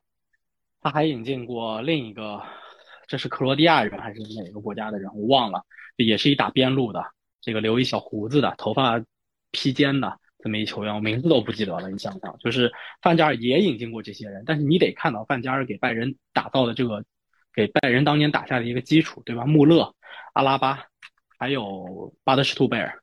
巴德施图贝尔当然后来是伤了，就是伤太多了，但范加尔给拜仁打下的那个基础。以及他引进的罗本和里贝里组打成的那个组合，对吧？其实拜仁用了十年，就等于拜仁，拜仁在范加尔之后的十年的辉煌，其实是范加尔打下的基础。但是你曼联在范加尔之后来了一个穆里尼奥，穆里尼奥是一个什么教练？穆里尼奥是一个实用派教练，就是不是说穆里尼奥不好，而是范加尔后面直接连着穆里尼奥，这样肯定是不好。你就等于把范加尔提拔的这些小孩引进的这些新人。打死了，因为穆里尼奥没有没有没有心思，没有时间去培养这些人。就是你球队的建设是需要一个周期的，你现在没按这周期来，就那么回事儿。我认为范加尔跟曼联只是时间不合适。呃，现在有很多的曼联球迷可能对范加尔不太友好，不是非常友好，评价也不是非常好。我个人是持保留意见态度的。呃，而且从我个人来讲，范加尔。所有的俱乐部的执教生涯，似乎只有曼联这一段是不太成功的。那这种情况下，我不认为是范加尔个人的问题。当然，不是说他在曼联一点问题没有，但我不认为他应该为他曼联这段经历是这样一个情况。对，而且从拜仁球迷角度讲，我是非常非常非常非常感谢他的。嗯嗯，咱们那说回这个比赛啊，就就不说教练了，说回比赛啊。就前面四场比赛，其实荷兰一共只丢了两个球，对吧？那按按说，这个荷兰这个防守应该还是不错的，虽然没有遭受过太巨大的挑战吧。但是你前面四场丢两个，你这场七十二分钟丢两个，嗯，这是完全不同的这么一个概念。所以，嗯，你们认为就是荷兰是怎么从防守还不错到七十二分钟丢两个球的？我这个我我我昨天我昨天我昨天给荷兰想了点辙，我昨天其实给荷兰想了点辙，但反正范加尔没按这套路来，他昨天防线还是就是他的防线昨天是打的挺高的。首先他昨天控球率九十分钟和一百二十分钟控球率应该都是高于阿根廷的，他应该是百分之五十四还是百分之五十六，就是在这个区间的一个数字，我忘了，百分之啊百分之五十二，嗯，那反正他的控球率是高于荷兰的，这个我不知道为什么。就我其实觉得这支荷兰你不应该拿高控球，尤其是打阿根廷这种球队，你就不能拿高控球，这是第一。第二，他昨天防线是有点高的，就是他需要经常回撤，就是阿根廷一旦由守转攻，荷兰队是要往回撤的。荷兰队在往回撤的过程当中，他的这些高个儿的球员在面对荷兰的这些球员矮个儿的球员啊，不是在面对阿根廷这些矮个儿球员的防守过程当中，其实他们有点有点就是应接不暇。就是有点顾不过来了。昨天他们给了阿根廷很多在禁区弧顶的机会，非常多。嗯，这个我感觉昨天跟荷兰这个战术多多少少有点关系。呃，这个呢可能是范加尔的一个安排的问题。就昨天这场比赛，他的战术安排上可能是有些问题了。就是中场、后腰这些位置给到阿根廷中场的这个控就。限制是不太够的，就是我觉得他，我觉得范加尔可能有点有点自信，就是昨天赛前可能有点过于自信。他和阿根廷打算直接肉搏拼中场，但我觉得他输了。呃，我我同意九老师说的那个，可能范加尔会相对来讲比较自信一点，特别是。他在赛后的时候，可能在底下跟梅西有一些交流。呃，他自己觉得那个那个整场比赛，呃，梅梅西阿根廷队是配不上胜利的，是那个他自己呃荷兰队是配得上胜利的。啊，从这个角度来说，虽然那个你看这个实际的数据来说啊，控球率。呃，比比阿根廷高点儿，对吧？嗯，然后那个对百分之四十八，对对对，然后呢，那个射门的这个数量呢，应该是全面落后的，应该是。对，就是荷兰六脚射门，阿根廷十四脚射门，呃对射正是二比五。呃，对对对，但是至少从他的心气儿来看呢，就是属于是我应该是这场比赛能能能把你完全控制住，呃，这么一个一个想法。然后我另外觉得一点呢，就还是我刚才咱们说巴西队的那个情况，你甭管荷兰也好，阿根廷也好，都是之前没有遇到特别大的这种这种挑战的。呃，那阿根廷的没没遇到特别大的挑战，也是输球了，对吧？荷兰队呢，那那我遇到特别大的挑战的时候会是什么样？呃，那阿根廷就给他了一个挑战，结果发现没扛住。呃，这也是我我一再会重复我的那个观点，就是这届世界杯，你让我说哪个队，赛前说哪个我看好哪个队，哪个队我都不看好，就是现在这个原因，就是我觉得他们谁都不敢保证说是我对谁谁谁的时候我能赢得比赛，哪怕是说从实力角度来说，我觉得都不敢不敢不敢这么说。呃，所以这是我的观点。我觉得荷兰队这场比赛输球，完全是因为这个球队的级别跟他之前遇到球队的级别是不一样的。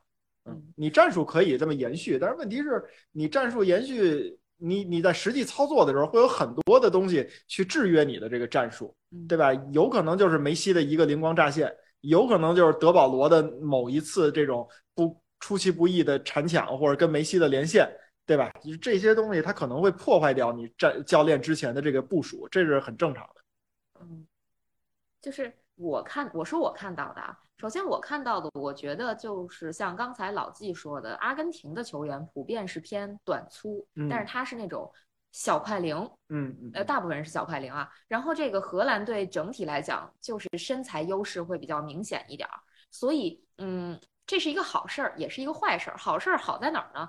就是他可以用身材去扛这个阿根廷的这帮人，坏处在哪儿呢？就是当他们把这个小快灵，当这个阿根廷把小快灵发挥出来的时候，这个这个荷兰队的这帮大高个儿们，他他这个灵活性就受到了很大的挑战，就是他转身慢呐，他他盯不住人呐，所以就是阿根廷在这方面其实是有很多机会的，包括就在比赛的最后阶段，阿根廷应该是连着有好几个机会。就是那个帕雷德斯、恩佐还有梅西，先后都有攻门没进啊。这这个我觉得一定程度上说，你你像那个梅西那个那个球，就是都一个进，都都一个球门的上角，就是踢大了嘛。但是我觉得，如果说这个球是在梅西的巅峰时期，说不定就进了。然后包括那个恩佐的那个门柱，就就这确实是在常规时间再加加时赛的这个时间里，运气也没有站在阿根廷这一边儿。啊，反正这是我看到的吧。嗯，呃，李指导呢？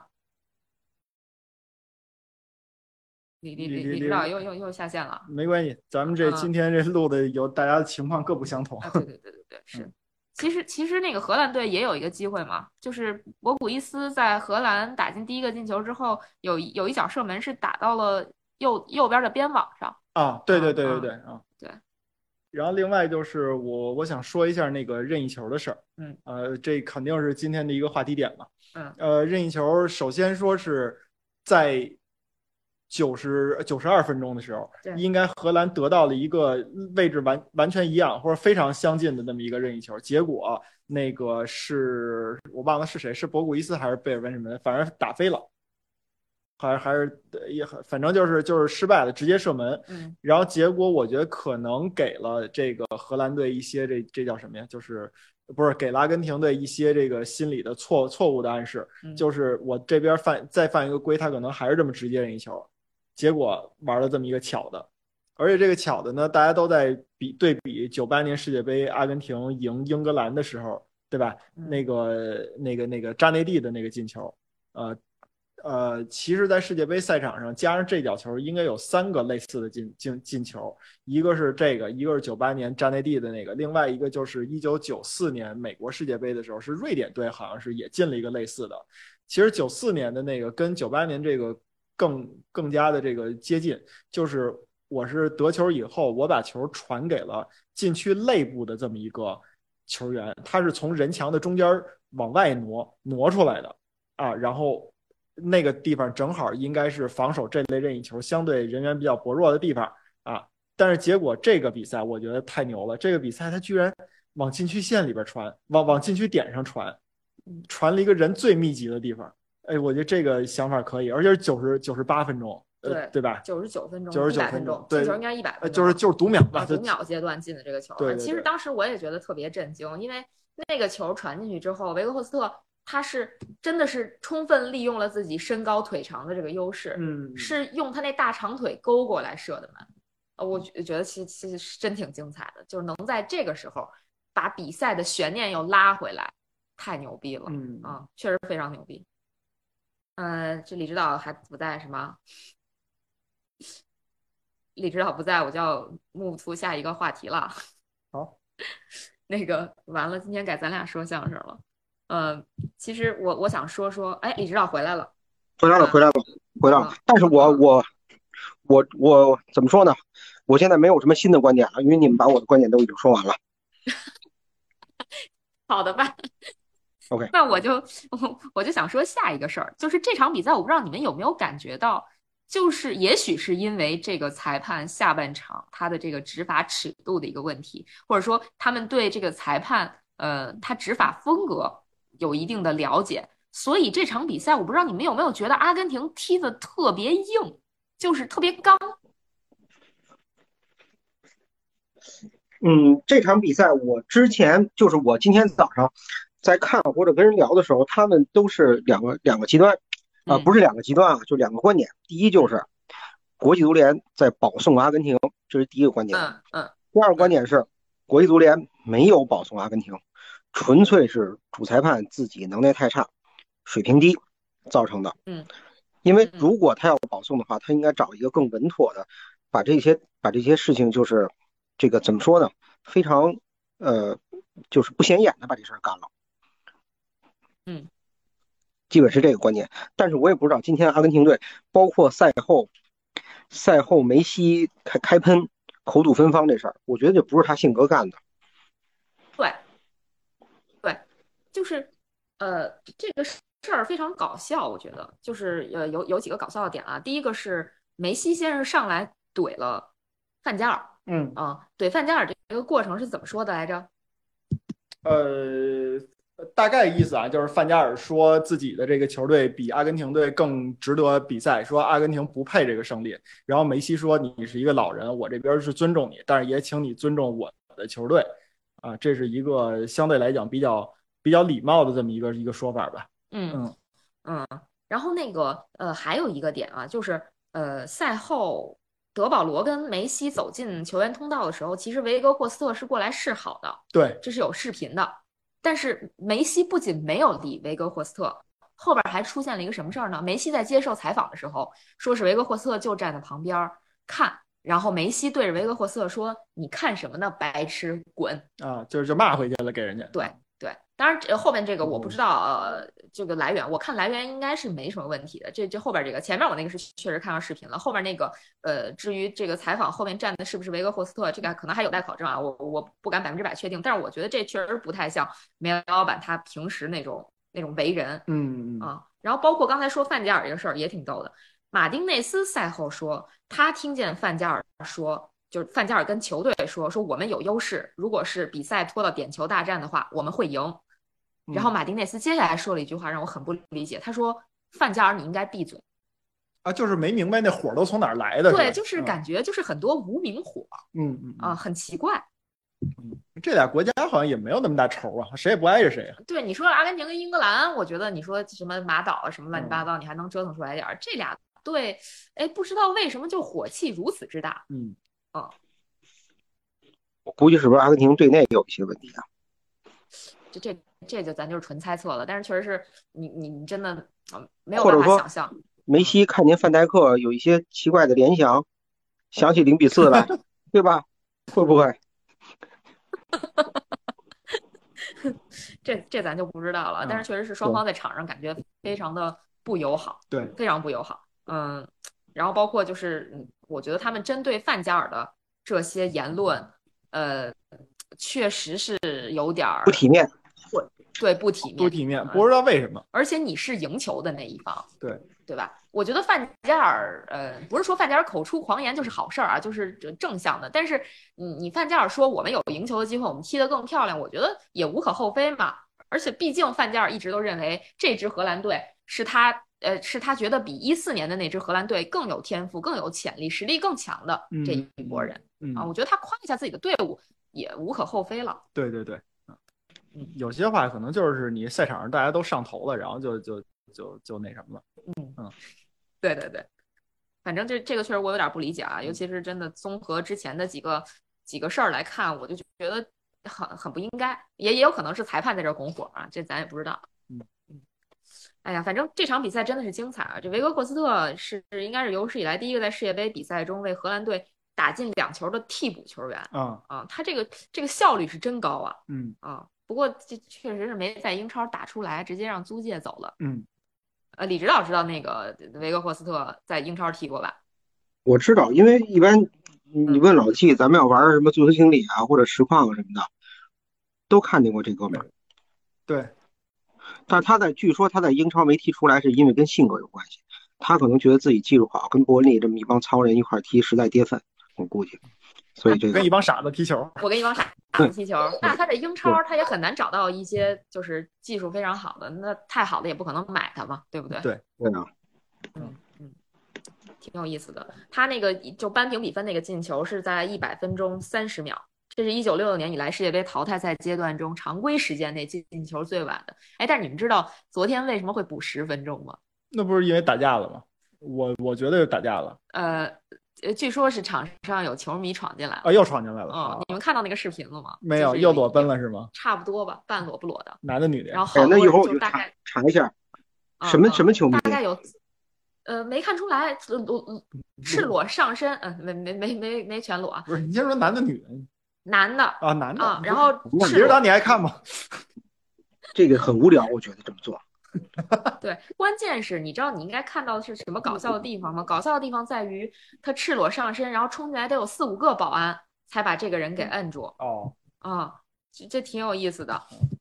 又出现了那种球迷比那个保安还能跑的情况是吗？呃，这这这他确实没怎么跑，他就在原地，但是保安就就是制服他，确实花了一定的时间 啊嗯，这个挺好玩的。嗯，然后梅西这场比赛他已经打入了个人世界杯的第十个球，嗯追平了托马斯穆勒啊，啊，还有呃也追平了这个巴蒂斯图塔，嗯追平巴蒂斯图塔是成为了阿根廷呃队史上世界杯进球最多的球员。那追平托马斯穆勒呢是并列世界杯史上的现役射手王。嗯嗯，这还是挺厉害的啊。当然，梅西还有还有机会可以继续创造历史，但是穆勒可能已经没有机会了。对对对对对，嗯这个还有一个数据也比较逗，说阿根廷是世界杯历史上赢得点球大战次数最多的球队，嗯，六场五胜。那太高了这个胜率。对，然后荷兰他们四次进入点球大战，只赢了一次。啊，这个你四次赢了一次，输了两次，输了三次，有两次都输给阿根廷了。啊，这个点球大战，而且这这两次全是范加尔带队，这这运气确实也不好。嗯，哎，这反正也挺有意思的。那咱们就，呃，你们还有什么想说的吗？如果没有的话，咱们就呃挪到，哎，这点球大战还说吗？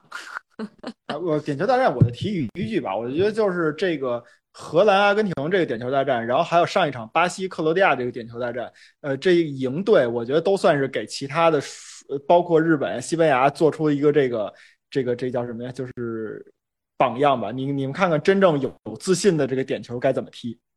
对吧？你看看那个帕雷德斯受那么大骂，然后对吧？已经成这么争议人物了，射出来那个点球简直就是蹭着门柱进，那么快对，啊！那你还得说老塔罗最后一个罚哎，球，对对对对，前这面个这个真的是太那什么了。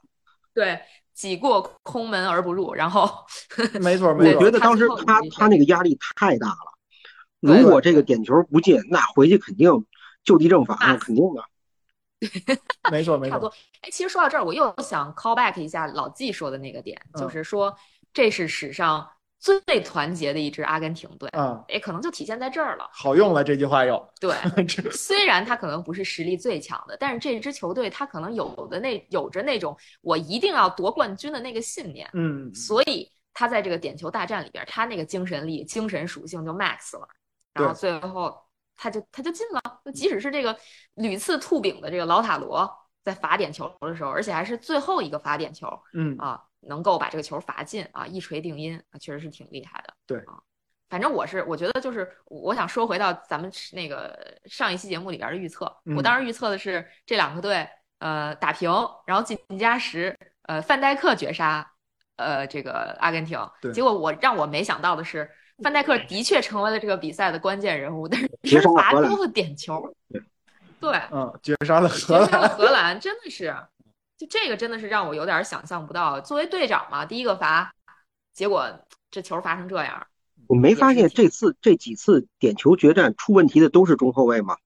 日本队嗯吉田麻也，巴西队嗯，马尔基尼奥斯，然后这场范戴克，之前还有一场是谁我忘了，我得查查，西都班牙那个是中后卫。呃西班牙，西班牙是布斯克茨，还不是中后卫。啊，布斯克茨不是中后卫，中场啊。对嗯还真是，哎，这这个确实是没想到啊。但是我觉得作为队长，你是这个球队精神属性最高的那个人，你罚丢点球，其实你给后面这个队友的压力是会非常大的啊。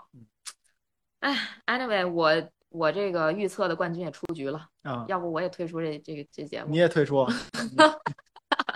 你们都退出吧，你们都退出吧。嗯，那那这个咱们就直接进入预测环节呗。好好好，九老师还在吗？还在呢。嗯嗯，那咱咱们预测吧。好好好，啊，他他要没在，他最后预测，咱们先预测吧。行，那明天的两场四分之一决赛啊，呃，一场是这个葡萄牙打摩洛哥嗯，啊，这是十十一点的那场比赛，然后另外一场是凌晨三点的英格兰打法国，那你就说出你们的预测吧。那要不就李指导先说。哎呀，麻烦了，我还没想好呢。那要不老季先说？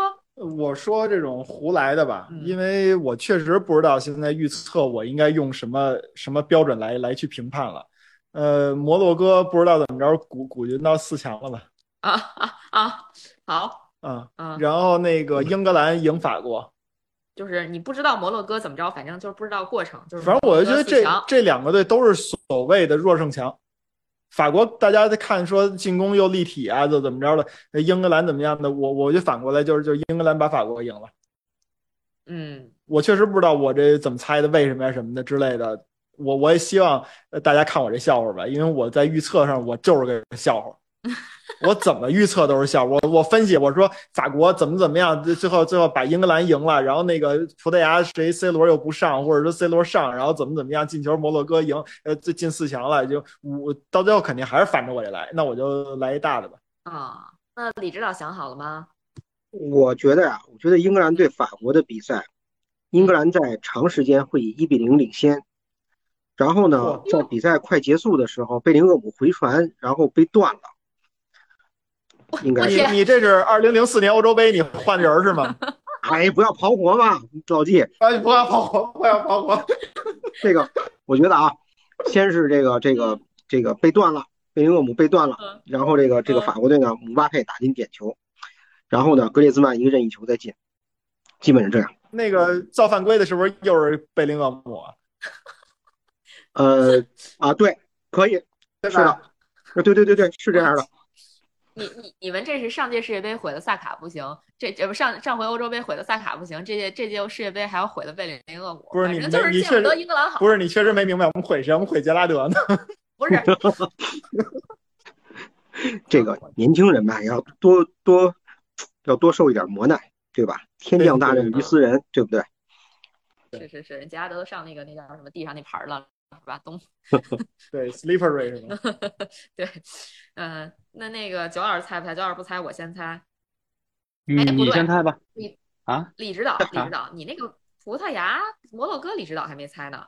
哎呀，我其实特别支持摩洛哥，我特别支持摩洛哥。我觉得，如果一支非洲球队，如果尤其是北非的球队，如果能进了进了进了四强的话，这个对北非得有多大的，就是说当地人得得得得什么样子？对嗯我特别我特别支持支持摩洛哥，我就是支持他。嗯结果你也不猜，就支持摩洛哥对，只有立场没有结果。啊？行吧，行吧。那是九老师先写剧本，还是我先写啊？我直接说完吧。你说那个，呃，摩洛哥这一场现在的这个开的这盘啊，和上一场踢西班牙几乎一模一样，但是我不认为历史会重演两次。而且我这个在亚洲球队这个没有突破八强这个这个坎儿的情况下，非洲球队只进了四次八强，嗯对，也不能葡萄牙晋级。啊，嗯然后另外一边呢，英格兰、法国呢，我不是很不不是很确定，我确实不是很确定。但是从感情上，我希望英格兰晋级。嗯嗯，因为嗯因为麦迪逊，对，因为麦迪逊在队里，就你甭管现在什么情况，反正麦迪逊在队里。你英格兰加油！你比我还那啥，那轮到我了啊！就是呃，首先我跟那个，我跟我要综合老纪和李指导的这个预测。嗯首先，我支持摩洛哥嗯啊、并且我认为摩洛哥最后会晋级四强，就哦刷新这个非洲球队的世界杯的历史。这就是这个决赛就别进了，但是是四强我我是支持他进四强的啊、然后呢，呃，我觉得剧本是什么呢？剧本应该是葡萄牙在大大大部分时间里边是领先的，然后被摩洛哥追平，追平之后打加时，加时摩洛哥进球，比赛结束嚯，啊，然后摩洛哥晋级，这是一晚上都不让我们休息啊，没别 还得再多来三十分钟不。打点球嘛，对不对？现在这种买一送一，我有点受不了，我跟你们说。我我也快哎，我受得了，我受得了。啊是吧啊，行，那说明李指导是年轻人呢。那说明李指导前前前半个月确实没好好看三点那比赛。李指导，你还受得了吗？我我受得了，我受得了。我现在都有点，我反正昨天晚上其实两场比赛我没怎么好好看，就不是也不能说没怎么好好看。第一场比赛我没好好看，第二场比赛我只看了点球，我就根本就算是没看。因为我不是不想好好看，也不是起不来，就是睡了，就是一边看一边睡。我不太清楚是不是跟北京最近反正这个对吧，就好多已经咱身边都该阳的已经阳了，就我觉得我也快了。哎呀，太悲观了，你。然后呢，那我我接着说吧，我的吧，就是那个英格兰对法国这场，我我的剧本这么写吧，就是李指导不是说英格兰长时间一比零领先嘛，嗯对吧？我这个剧本就是英格兰在常规时间内一比零战胜法国，哦然后进球是萨卡。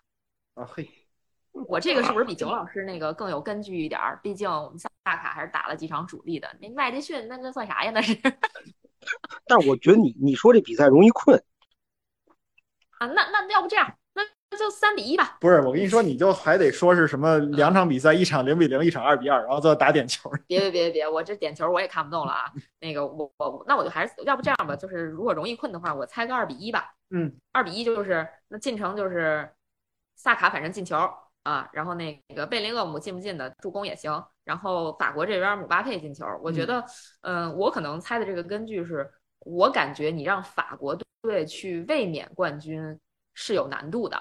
你嗯，不如说，你让最近这些年没咋进决赛的球队去玩一玩。嗯，不是都说操我这儿纵比赛吗？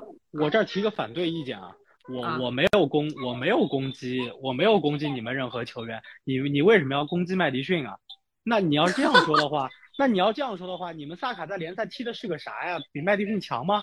麦迪逊现在在联赛里头，无论创造机会，无论进球、助攻，相加就是创造进球，都比萨卡强多了，不是？多了，你这你你你可太敢说了。呃，算了，我我多，真的多，真的多。你去看，现在萨卡六个进球，四个助攻，麦迪逊呢？啊，不是，萨卡四个进球，六个助攻，麦迪逊是七个进球，对不对？然后七个进球，四个助攻，你加起来创造创造进球比萨卡可是多的而且麦迪逊，而且麦迪一大哥逊现在什么？你会算算数吗？麦迪逊十三场比赛，十三场首发，场均八十五分钟，进球七个，助攻四个。萨卡，嗯，萨卡啊十四场比赛，十四场首发，进球四个，助攻六个，谁多？哎，麦迪逊逊多一个麦迪逊多，你你你赢了，你赢了。我没有攻击你萨卡国吧？为什么要先攻，击麦迪逊啊？，麦迪逊 YYDS。好嘞，比赛结束。没必要吧？对对对，那个结束结束结束，没什么可说的，还是还是麦迪逊厉害。麦迪逊是那个世界最佳中场，行吧，就这么着吧。那这个，那今天的这个预测就到这儿了，好吧？然后嗯咱们就明天看结果。好，等着打脸。好嘞，等着打脸。好嘞，好嘞拜拜。拜拜。拜拜。